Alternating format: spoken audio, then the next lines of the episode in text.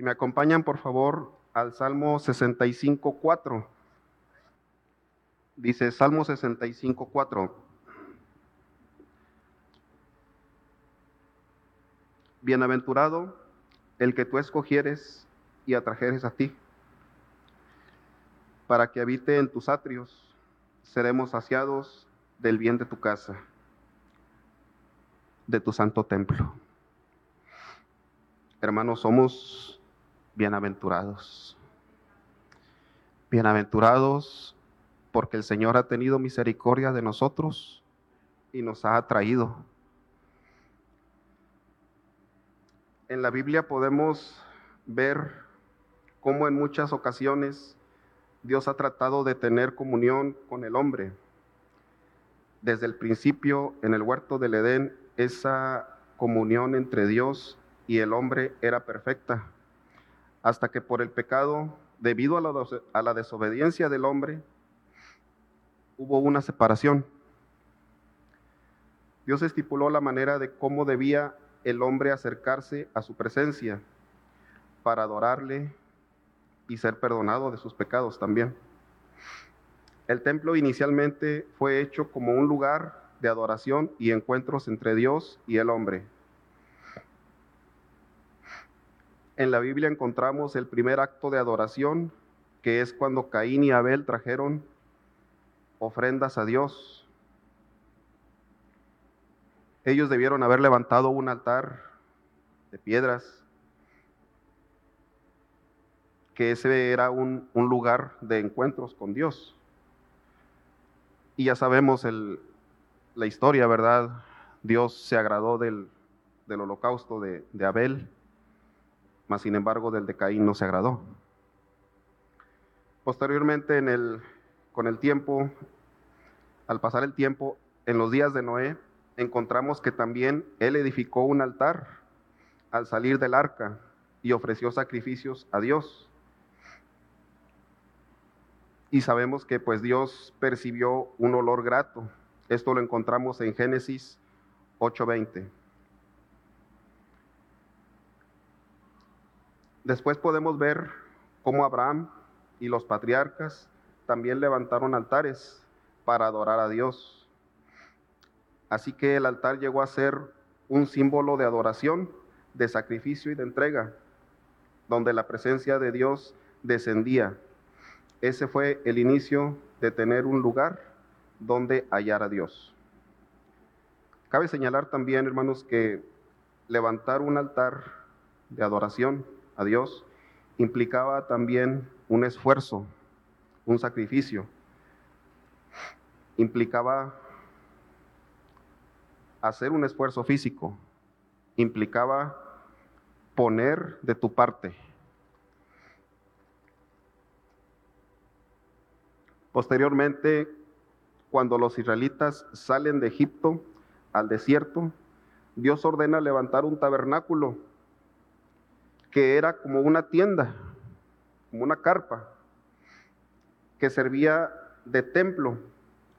En esa tienda, en ese tabernáculo, había dos altares, uno de bronce y otro era de oro.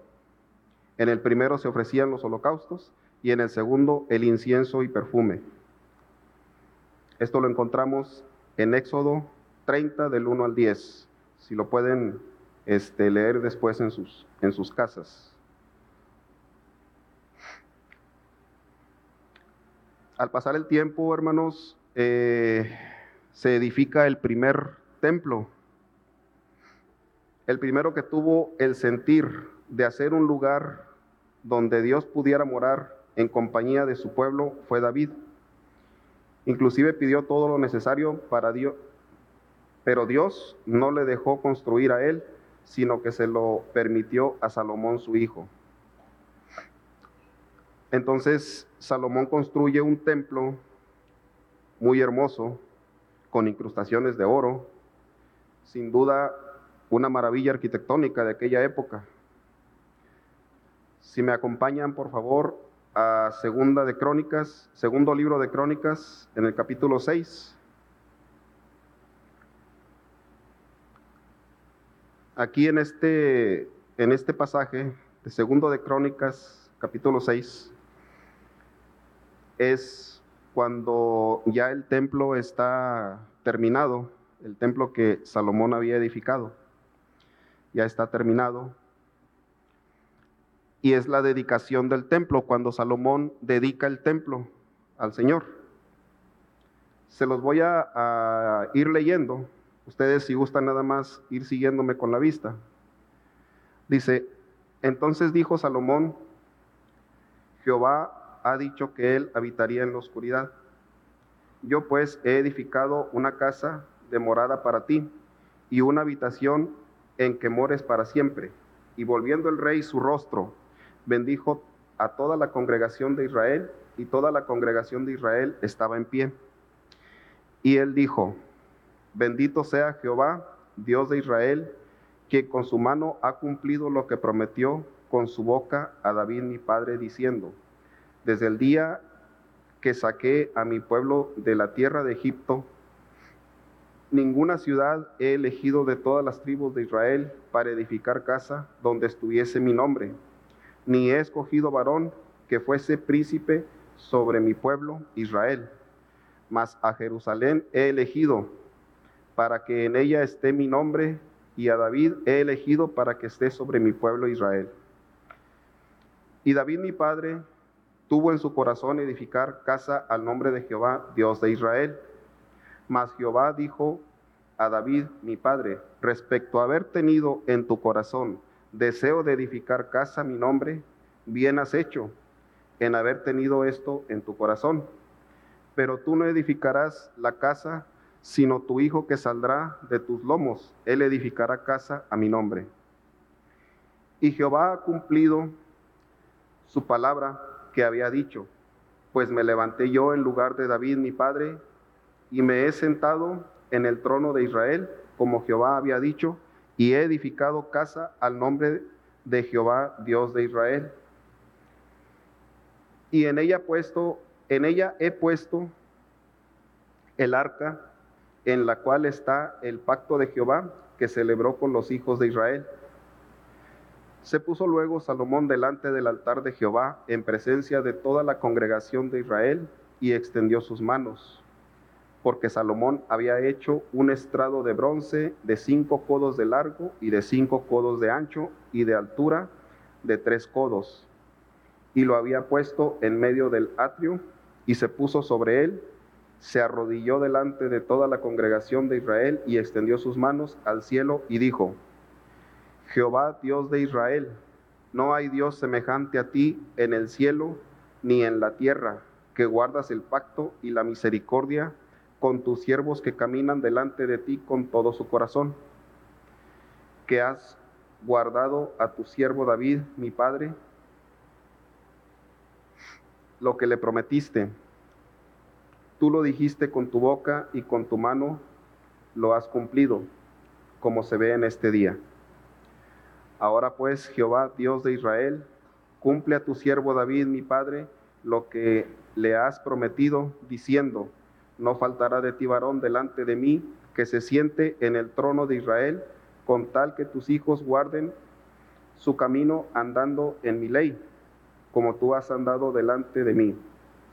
Ahora pues, oh Jehová Dios de Israel, cúmplase tu palabra que, que dijiste a tu siervo David. Mas, ¿es verdad que Dios habitará con el hombre en la tierra? He aquí los cielos y los cielos de los cielos no te pueden contener, cuanto menos esta casa que yo he edificado.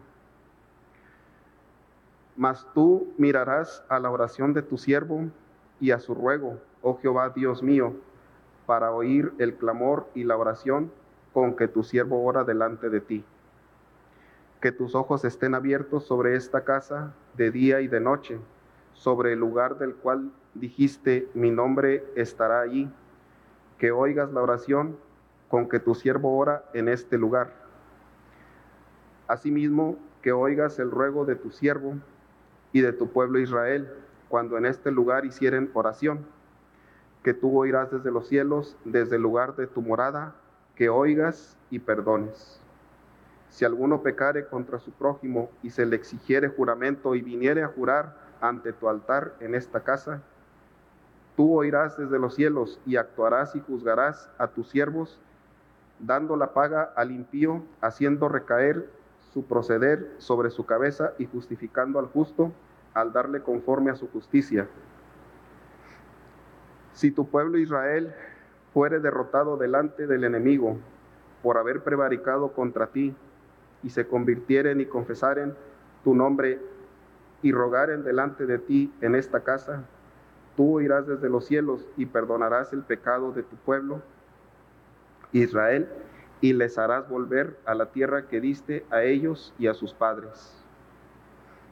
Si los cierros se, se cerraren y no hubiere lluvia por haber pecado contra ti, si oraren a ti hacia este lugar y confesaren tu nombre y se convirtieren de sus pecados cuando los afligieres, tú los oirás desde los cielos y perdonarás el pecado de tus siervos, de tu pueblo Israel, y les enseñarás el buen camino para que anden en él. Y darás lluvia sobre su tierra que diste por heredad a tu pueblo.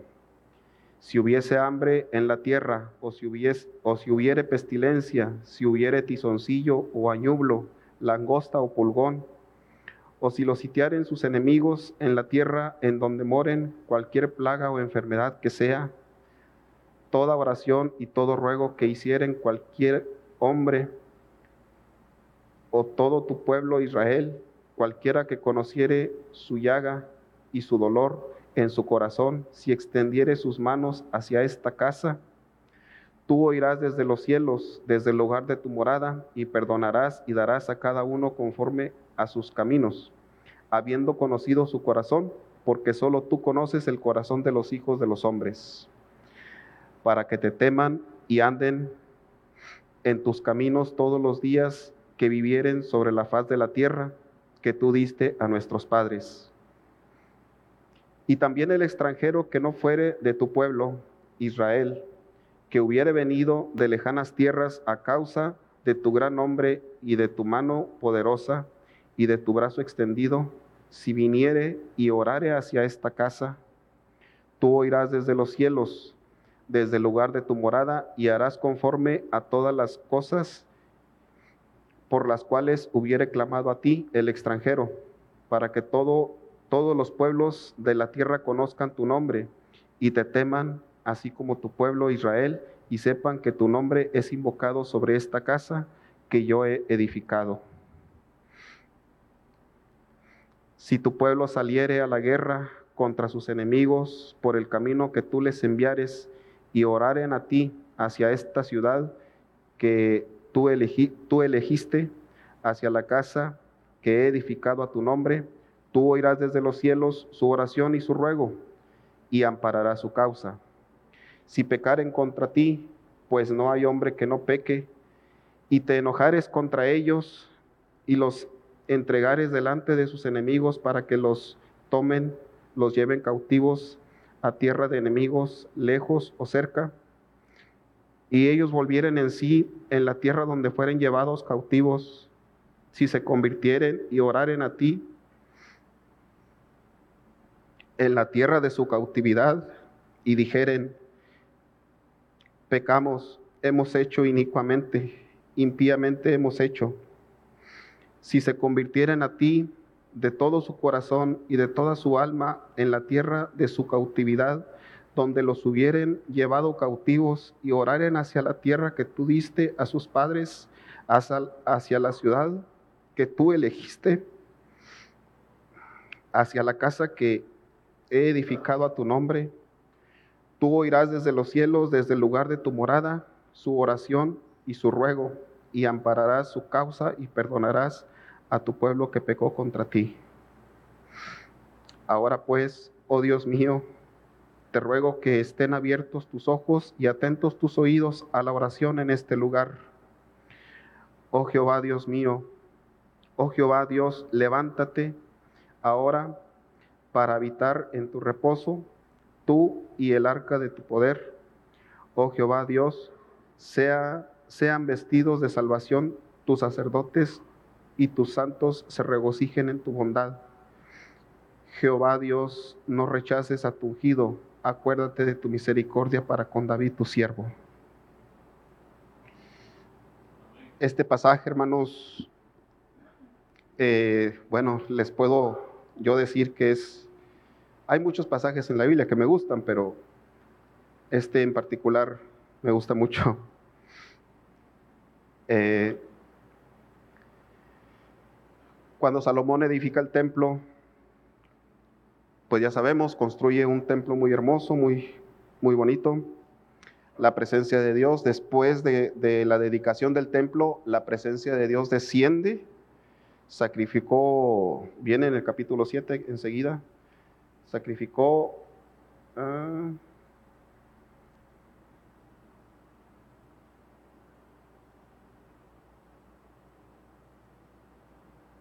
y ofreció al rey Salomón sacrificio 22 mil bueyes y 120 mil ovejas.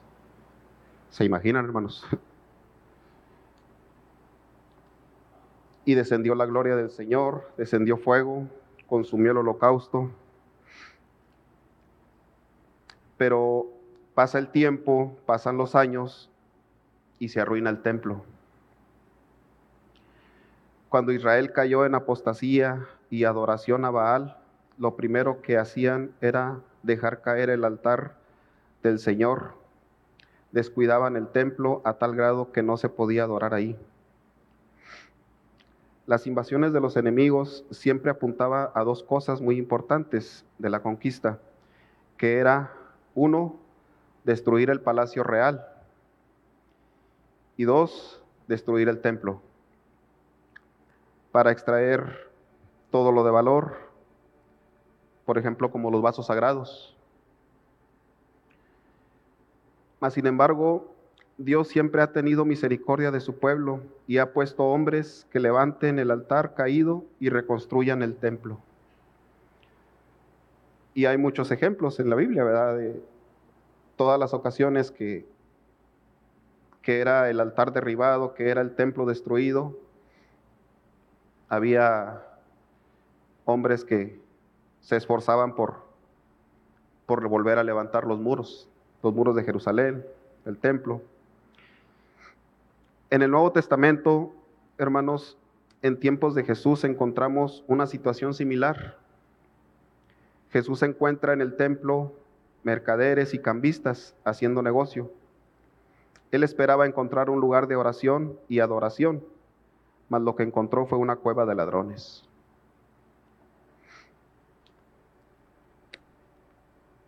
aquí, hermanos, me gustaría si me pudiera alguien eh, ayudar.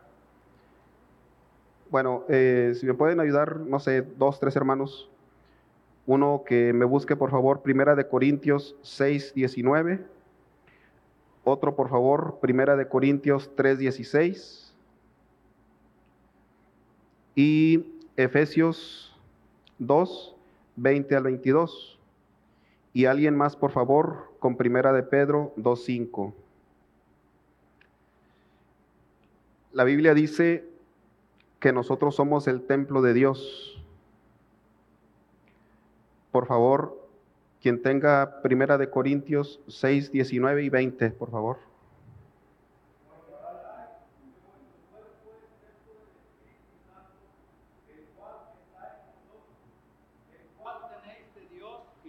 sois vos vuestros, porque habéis sido comprados por precio. Glorificad pues a Dios en vuestro cuerpo y en vuestro espíritu, los cuales son de Dios. Amén. Eh, quien tenga, por favor, este 3.16. Por favor, si le pueden poner el micrófono.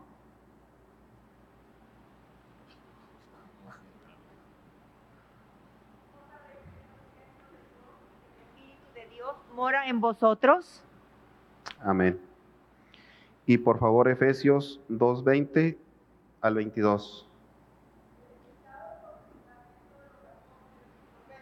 Siendo la principal piedra del ángulo Jesucristo mismo, en quien todo el edificio bien coordinado va creciendo para ser un templo santo en el Señor, en quien vosotros también sois juntamente edificados para morada de Dios en el Espíritu.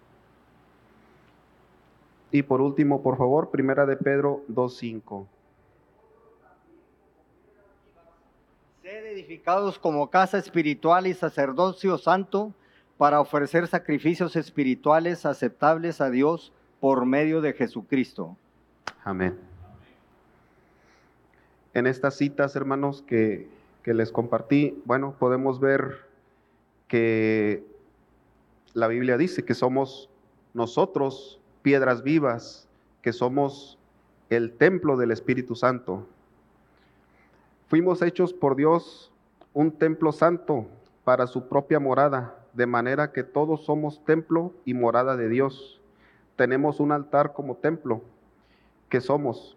Presentémonos diariamente delante del Señor en adoración y no dejemos que las cosas de este mundo o pecados ocultos arruinen nuestro altar. Nunca caerá el fuego de Dios hasta que reparemos el altar en nuestras vidas. Seamos fieles con los holocaustos continuos en la mañana, en la noche. Examinémonos cada uno nuestra vida. Recordemos que levantar un altar al Señor implica esfuerzo de nuestra parte.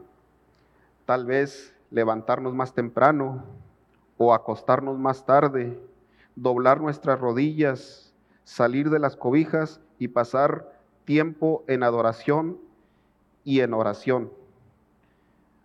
Dios en su misericordia, hermanos, nos ha visitado en muchas ocasiones a nosotros como familia. Hace tiempo, ya hace como dos años o más, yo creo. No, tal vez como dos años. Eh, Dios nos dio la, la, oportunidad de adquirir un piano, un pianito, un piano para la casa. Eh, unos hermanos de aquí de la iglesia lo, pusieron en venta y pues bueno, pudimos adquirirlo. Eh, antes pues hacíamos nosotros los holocaustos con un, un tecladito que, que tenía ahí mi muchacho cuando llegó ese piano, ese primer día pudimos reunirnos ahí alrededor del piano, pues contentos por, por la compra, ¿verdad? Por la adquisición del pianito. Y hermanos, el Señor nos visitó de una manera muy hermosa. Nos ha visitado muchas ocasiones así. Y comentando yo con el hermano que, nos ofreció ese pianito, yo le decía, ay hermano, no hombre, fíjate que así, así, le digo, este, nos reunimos alrededor del piano y empezamos a adorar al Señor y alabar al Señor. Y el Señor nos visitó. Me decía él, dice, ay, qué bueno, dice, no sabes qué gusto me da. Dice, me hiciste recordar cuando, cuando el arca, de, el arca de, del Señor, eh, el deseo del rey David, ¿verdad? Era traer el arca del Señor a, a Jerusalén. Dice, y, y, llegó el arca a casa de Obededón. Y el Señor bendijo esa casa. Entonces, hermanos, que seamos fieles. Y entiendo, nosotros también nos, nos ha pasado de que a veces descuidamos el, el holocausto, ay, en la mañana o en la tarde, en la noche, eh, ya andamos cansados y, y pues bueno, ya déjalo que duerma y vamos a reunirnos nosotros o X, ¿verdad? Pero siempre procuramos estar juntos todos, ¿verdad? Entonces, hermanos, no descuidemos los holocaustos. Levantemos el templo, limpiémosle, avivémosle. Necesitamos un incendio cuyo origen venga del cielo necesitamos carbones encendidos tomados por ángeles del mismo altar del trono de Dios y puestos en nuestros labios. Necesitamos que caiga el fuego celestial y sane nuestros ojos y quite toda escama de religiosidad. fuego que ilumine nuestro templo y veamos a Dios glorificado. Necesitamos levantar nuestro templo, que seamos usados como nunca antes y que la presencia de Dios caiga en nuestra vida y seamos y sea tanta la gloria de Dios que la apostasía no tenga lugar entre nosotros.